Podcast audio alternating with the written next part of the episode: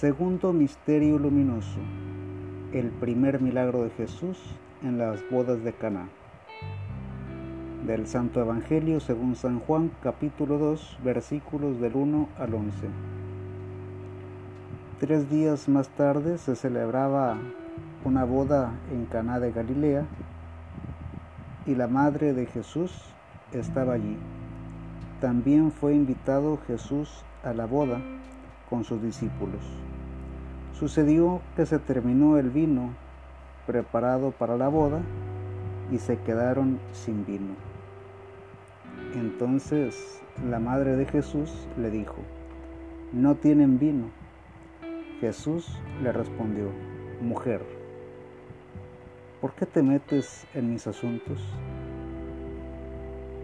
Aún no ha llegado mi hora. Pero su madre dijo a los sirvientes, hagan lo que él les diga.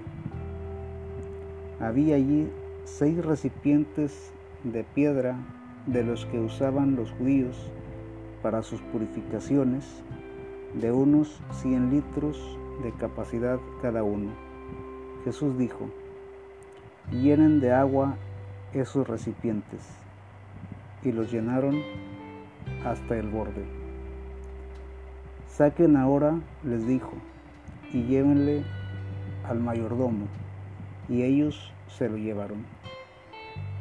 Después de probar el agua convertida en vino, el mayordomo llamó al novio, pues no sabía de dónde provenía, a pesar de que lo sabían los sirvientes que habían sacado el agua, y le dijo, todo el mundo sirve al principio el vino mejor y cuando ya todos han bebido bastante, les dan el de menos calidad, pero tú has dejado el mejor vino para el final.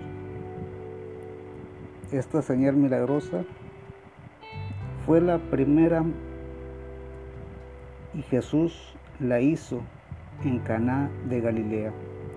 Así manifestó su gloria y sus discípulos creyeron en él. Palabra de Dios. Te alabamos, Señor.